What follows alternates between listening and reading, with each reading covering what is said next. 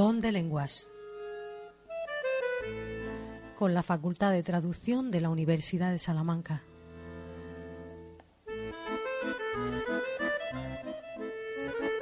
Las tardes de los miércoles en el aula 89 a partir de las 7 y cuarto.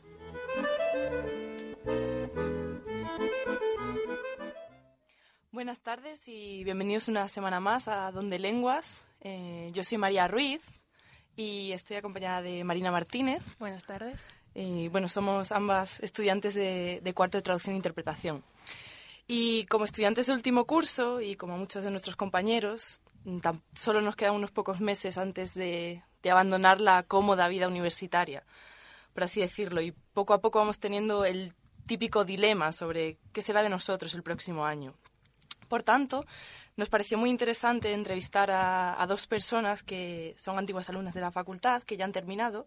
En primer lugar, vamos a entrevistar a Irene Rodríguez Arcos. Buenas tardes. Hola, buenas tardes. Y poco después entrevistaremos a Ángela García Domínguez, que no está aquí hoy en el estudio, pero que nos saluda desde la distancia.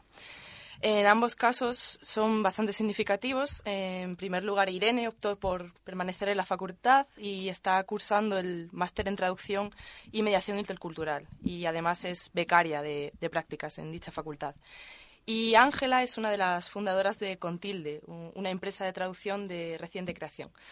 Como he dicho antes, volveremos con Ángela en unos minutos, pero en primer lugar vamos a entrevistar a Irene. Bueno, pues primero queríamos saber un poco al final de, la carrera, en los últimos meses, julio, junio, ¿qué, cosas buscaste o qué te planteaste hacer? ¿Cuáles eran tus primeras opciones y quizás qué camino escogiste? Que quizás fuese una coincidencia o fuese algo que no esperabas. Bueno, pues como yo creo que todos vivimos el último año en esas, vamos a esas alturas de curso, estás pendiente de acabar y de aprobar un TFM, o perdón, un TFG. El problema principal es que las cosas hay que pedirlas antes de saber cómo van a ser tus notas. Entonces yo, bueno, como muchos de mis compañeros, opté por pedir la beca de auxiliar de conversación para un país de habla inglesa. Y bueno, también pasa que luego no te dan las cosas que pides y tienes que buscar otros caminos. Entonces, bueno, yo lo que hice fue adelantar mis planes para después de volver de esta estancia auxiliar y empecé a considerar la posibilidad de hacer un máster. Dentro de nuestra carrera hay varios másteres de los que me habían hablado bastante bien y yo, bueno, pues pensé en el de la facultad por el tema de quedarme cerca, poder compatibilizarlo con la beca de colaboración docente que hago ahora. También pensé en el máster de la UGI, de traducción biosanitaria a distancia, del que también se habla muy bien pero que por problemas de plazos, según salen las notas finales de nuestros trabajos de fin de grado y demás, lo normal es que no queden plazas para, para los estudiantes de nuestra universidad. Y también como que siempre tenemos ahí la opción del máster que, vamos, el antiguo CAP, el máster de educación para dar clase. Entonces, bueno, yo tiré por el camino del máster de la facultad porque, bueno, me permitía potenciar un poco la segunda lengua extranjera. El inglés lo llevaba bien, pero de francés no había tenido ninguna asignatura especializada, así que me, decidí por esto, que me acercaba a un doctorado dentro de esta facultad y me permitía también hacer la beca de colaboración. Bueno, y como becaria de colaboración, ¿qué tal la experiencia? ¿Nos puedes contar un poco cuáles son tus labores y si la recomiendas? A ver, yo la recomiendo a todo aquel al que le guste la docencia y le guste el componente tecnológico del, del oficio de traductor, es decir, pues el manejo de las herramientas TAO y ese tipo de cosas. La verdad es que como experiencia es muy enriquecedora porque ayuda a afianzar contenidos que ya conoces, pero aprendes muchísimo. En poco tiempo aprendes con los alumnos, aprendes de tus profesores y la verdad es que también la posibilidad de dar clase en una facultad como la nuestra, teniendo 22 años, recién salida de la facultad, pues la verdad es que es muy enriquecedor y muy interesante. Y bueno, el máster dura un año, supongo, ¿no? Entonces, pues, ¿qué planes tienes a corto plazo, bueno, o a largo plazo? Pues, en la medida de lo posible, hacer un doctorado. Eh, esto va a depender en mucha medida de la concesión de becas que me garanticen pues la financiación de, este doctorado. Si no, pues no he descartado nunca lanzarme al mercado profesional, meter un poco el pie en alguna agencia de traducción, bien como gestora de proyectos, bien como gestora de memorias o el puesto que ofrezcan. Pero en primer lugar, y si es posible, seguir dentro de la facultad con un doctorado. Vale, pues. Bueno, sí, y ahora hablando un poco de meter el pie en agencias y eso, hemos, pues conocemos el caso de, de una chica que se aventuró a abrir su propia empresa con otra compañera también de la facultad, nada más salir, que es Ángela García, si no me equivoco. Y vamos a contactar con ella ahora pues para que nos cuente un poco. Ahora hemos, tenemos el caso de, Irene, que ha preferido quedarse aquí para seguir formándose, pero también está bien ver cómo otra gente pues decide igual eh, meterse en este mundillo igual antes de lo esperado o hacer cosas que quizás otros no nos planteamos ahora mismo a, a corto a corto plazo. Así que no sé si ya. Si tendremos ya a Ángela por ahí. Está... Buenas tardes. Buenas Hola. tardes. Hola, Ángela. Hola. Bueno, ¿qué tal? Eh, muchas gracias por, por estar aquí hoy con nosotras desde, desde la distancia. No sé dónde estarás. Pues ahora mismo en Asturias, en Gijón. Ah, en Asturias. Pues bueno, la primera pregunta que, como ya bien ha dicho Marina, te has lanzado a la piscina, por así decirlo, has montado tu propia empresa de traducción, por lo que la primera pregunta creo que es bastante sencilla. ¿Por qué? ¿Por qué meterse ya directamente en, en, algo, en un proyecto tan grande que a priori, bueno, pues asusta bastante? Pues mira, fue más o menos porque cuando nos graduamos, pasamos un verano trabajando entre campamentos de inglés y así, y María y yo, que fuimos las que hicimos la empresa, nos juntamos una tarde para tomar un café y empezamos a hablar de lo que no queríamos hacer. y al final la opción más, la que más nos apetecía era lanzarnos y estar como autónomas y dijimos, pues vamos a hacerlo juntas. Y por eso montamos la empresa. O sea, en realidad no era una cosa que tuvierais en mente ya desde hace mucho tiempo, surgió así. No, la verdad es que fue bastante, bastante improvisado. ¿No tenías alguna otra opción, no sé, máster o...? Pues mira, eh, ahora mismo estamos trabajando las dos en otras cosas para compaginarlo, pero lo que más queríamos hacer era eso, trabajar como autónomas de traducción y tal, y dijimos, bueno, pues para qué vamos a andar ya buscando agencias y tal, cuanto antes empecemos, antes pasamos los primeros pasos que son los más difíciles, y por eso nos lanzamos a la piscina y aunque sí que estamos en otras cosas, pues esa era la que más nos la que más nos llamaba la atención. Bueno, y hablando de primeros pasos, creo que es algo que bueno, personalmente yo sí que lo he pensado y creo que muchos compañeros también, el hecho de algún día poder montar nuestra propia empresa o poder trabajar como autónomos, por lo que nos podrías explicar brevemente cómo lo has hecho, porque así de pronto parece una cosa súper complicada, súper difícil de hacer. Pues no es, no es tan difícil. A ver, es verdad que los comienzos son duros, pero al principio lo que primero hicimos fue ir al ayuntamiento a pedir ayuda y resulta que había unos asesores gratuitos para los jóvenes que quieran emprender y ellos son los que nos han ayudado todo el tiempo.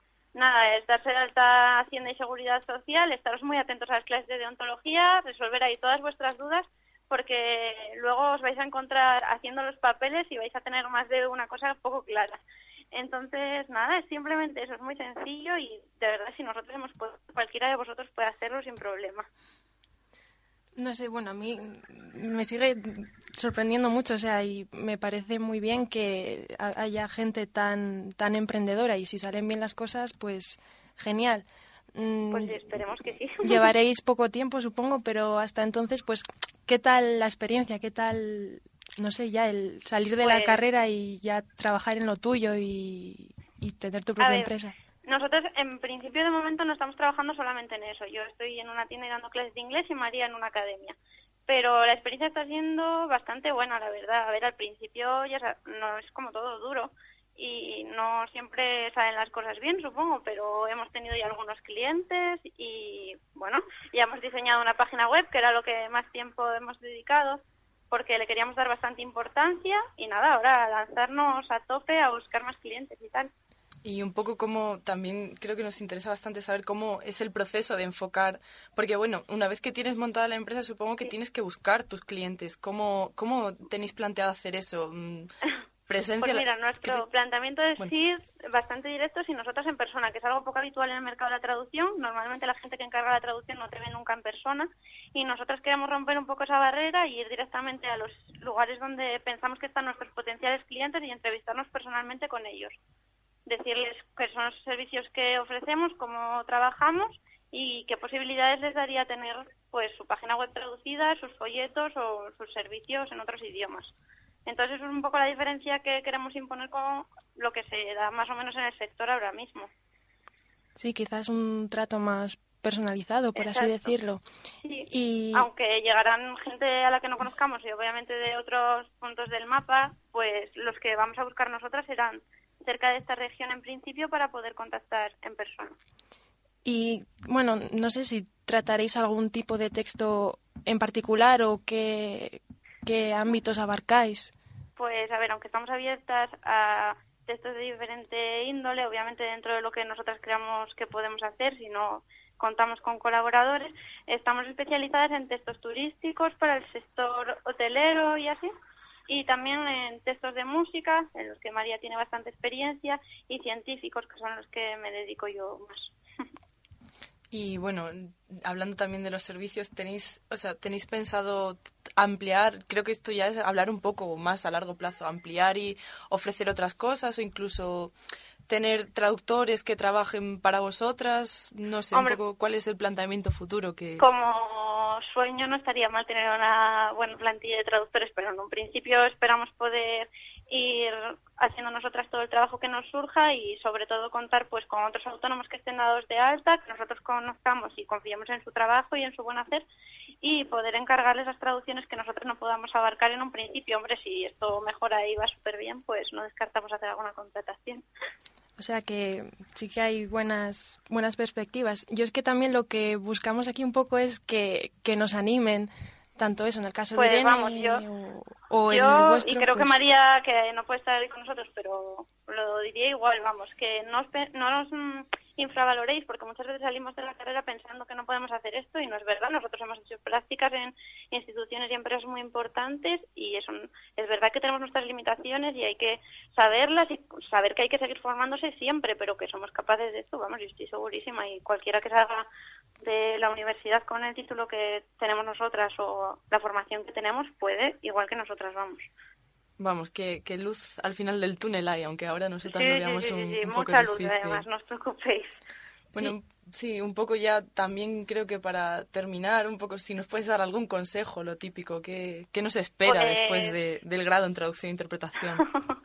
pues, pues eso, nos espera muy una- un ambiente muy negro de verdad. Os esperan dar clases de idiomas, seguramente para compaginar, que es lo que hemos hecho nosotros y lo que están haciendo mucha de la gente de la promoción. También seguramente prácticas en muchas empresas, pero vamos, de verdad que estamos ahora mismo en enero y la gente que se ha graduado con nosotros toda está más o menos haciendo algo de lo nuestro. O sea que, de verdad, mucho ánimo y sobre todo luchar por lo que queréis. Si no queréis estar dando clases de inglés, intentar entrar a traducir. Si queréis estar dando clases de inglés, haceros algo en ese sentido, pero siempre siempre por lo que queréis. No os dediquéis a dar vueltas y sobre todo no alarguéis las decisiones por esperar un poco más. Sí, no sé, la verdad es que son, son palabras muy, muy alentadoras. Sí, No, nos dan- no sé, porque, no sé, siempre, además, no sé, como que siempre buscamos entrar en una agencia o pre- Sí. preparar unas oposiciones, pero muchas veces no nos planteamos el ser emprendedores tampoco. No, Sí, es una opción que se valora poco y yo creo que es una opción muy válida y más hoy en día que las condiciones de trabajo en empresas pues no son todo lo buenas que nos gustarían y esta forma es la manera de controlar cuándo trabajas, cómo lo haces, qué tipo de clientes tienes y aunque no siempre puedas hacer todo lo que te gustaría y tener el horario de tus sueños, es una manera de hacértelo tú mismo, no sé, yo creo que es una opción que hay que valorar. Sobre todo aprovechar eso, las clases de deontología en el segundo cuatrimestre, creo que las tenéis, no sé, para Sí, sí, ver esta opción como algo más posible, vamos, sí, como una opción más. Yo es que, no sé, pensa- vamos, yo por lo menos lo creo que todo lo que nos echa para atrás es, es mm, el- los trámites, o bueno, igual es por desconocimiento, igual también pensamos que es, Sí, es, muy- es totalmente el desconocimiento, porque nosotros también dijimos, Dios mío, ahora en qué nos estamos metiendo, ¿qué va? Es verdad que en las administraciones te dan muchas vueltas, en la seguridad eh, social y en Hacienda había muchas veces que nos encontramos con funcionarios que sabían menos de los trámites que nosotras mismas y hay veces que te ponen muchas zancadillas, pero también hay veces que te encuentras con una persona que te hace todo de un tirón y cuando te das cuenta está todo montado. Es súper sencillo y sobre todo también informaros en los ayuntamientos donde estéis, porque en la mayoría de ellos hay planes para semilleros de empresas y asesores gratuitos y todos ellos te ayudan muchísimo a hacer todo esto de verdad, que nosotras, o sea, ni lleva mucho tiempo ni es nada extremadamente complicado. Será echarle ganas y, y, buscar. Pues bueno, muchas gracias Ángela por, por haber participado y por habernos animado, la verdad. Ha sido, pues ha sido todo, todo un placer. Y bueno, mucha suerte. Sí, que os vaya muy bien, que seguro que sí. Vale, muchas gracias. Vale, hasta luego. Y bueno, ya para mm, un poco para cerrar el programa, le hemos pedido consejo a Ángela, pero ya aprovechamos que tenemos a Irene aquí con nosotras en el estudio. ¿Qué, qué consejos nos puedes dar para, para qué, qué, nos espera después de, de la carrera? Yo creo que os daría el consejo en la misma línea que mi compañera de promoción, que Ángela. Haced lo que os apetezca hacer y lanzaos a por ello. Eh, a mí me apetecía seguir formándome y seguir en la universidad porque tengo el proyecto del doctorado desde hace tiempo y tengo muchas ganas, pero tenéis que, de lo que tengáis ganas, id a por ello, porque ya veis que la salida de emprendedores se puede, otros compañeros de la promoción que querían ir a agencias han ido y eso, desde luego no, no os menospreciéis por ser noveles o, o algo así, o sea, vuestro trabajo es tan válido como el de muchos profesionales. yo ahora tengo curiosidad por, por saber cuál es tu proyecto de doctorado, cómo quieres enfocarlo también. Pues a mí me gustaría trabajar en traducción y publicidad. Me parece un campo muy interesante del que se ha hecho poca investigación relativamente y empezamos a entender la traducción como algo bastante más abierto de lo que muchas veces entiende el común de los mortales, ¿no? Es decir, ya la traducción no es simplemente pasar un texto de una lengua a otra, hablamos de traducir colores, de traducir símbolos, traducir música y de traducir culturas. Y a mí me parece muy interesante en esta época globalizada ver cómo nos relacionamos unos con otros y pues con la expansión de Internet y los medios de comunicación, ver un poco la traducción como herramienta de poder y herramienta de, comunicación de, de, masas. Y no descartas tampoco, como has dicho que sí, que te gusta la docencia, igual dar clases, seguir dando clases en la universidad cuando hagas doctorado. Claro, desde luego. Hay becas que lo permiten. Las becas FPU del Ministerio de Educación permiten, permiten dar clases en la universidad. Me parece que no se hace los primeros años, pero luego hay posibilidad de hacerlo, sí, sí. ¿Qué es compaginándolo con el doctorado o simplemente una beca que pides? Pues es la beca FPU es la que te financia el, doctorado básicamente, ¿no? Y me parece que como actividad complementaria, mientras haces el doctorado, pues eh, con tu director de tesis ayudas y das clase de algún tipo en, en la facultad, de alguna asignatura en concreto. Pero me parece que el peso total de la asignatura no, no se lleva. O sea, los becarios no nos llevaríamos eso. Seríamos un apoyo, un apoyo docente, vamos. Bueno, ahora es, también, claro, está siendo una especie sí, de apoyo a, desde luego. de las prácticas. Claro, claro, sí. También... Apoyo docente tanto a profesores como, como alumnos. Es muy buen apoyo, tengo que decir, porque yo estoy en prácticas y sí que, sí que nos ha ayudado bastante, Irene. Muchas gracias. También es una buena forma de empezar a meterse un poco en el, en el mundillo. De no, de eso desde te luego. Gusta y, claro, moverse y pedir todas las becas, que ahora salen muchas, unas te piden que seas estudiante, entonces una vez acabes ya no puedes, pero para las otras tienes que haber acabado ya cuando lo pides, entonces estamos un poco como en el limbo. Y tampoco pues os digo que consideréis todas las becas en ese caso, porque ya os lo dirán los profesores en deontología o en general para consejos para después, para vuestro futuro, que pidáis todo, todo. No pidáis cosas por el miedo a no me lo van a dar, no voy a entrar. Ya habrá tiempo de que os digan que no. Y si de verdad os interesa algo de lo que alguna beca para la que tengáis que ser estudiantes, yo conozco casos de gente que ha acabado la carrera, se ha dejado el TFG hecho, pero sin entregar. Y como trámite administrativo, que no es otra cosa, lo podéis tener hecho, disfrutad de estancias en el extranjero, lo que sea, siendo estudiantes, estáis vinculadas a la universidad y ya entregaréis el TFG cuando queráis. Que también es una, es una buena opción. Sí, yo creo que la cosa es no, no cerrarse. bueno, otra vez ya se acaba el programa, se nos queda siempre un poco, un poco corto. Y nada, bueno, muchas gracias a los técnicos, como siempre, por su labor y gracias a Irene por haber venido. Y también muchas gracias a Ángela, si está por ahí escuchándonos o algo. Si no, pues muchas gracias, sí. Y, y nada, pues nos vemos ya, el, nos oímos el próximo miércoles y espero que, que os haya gustado. Gracias.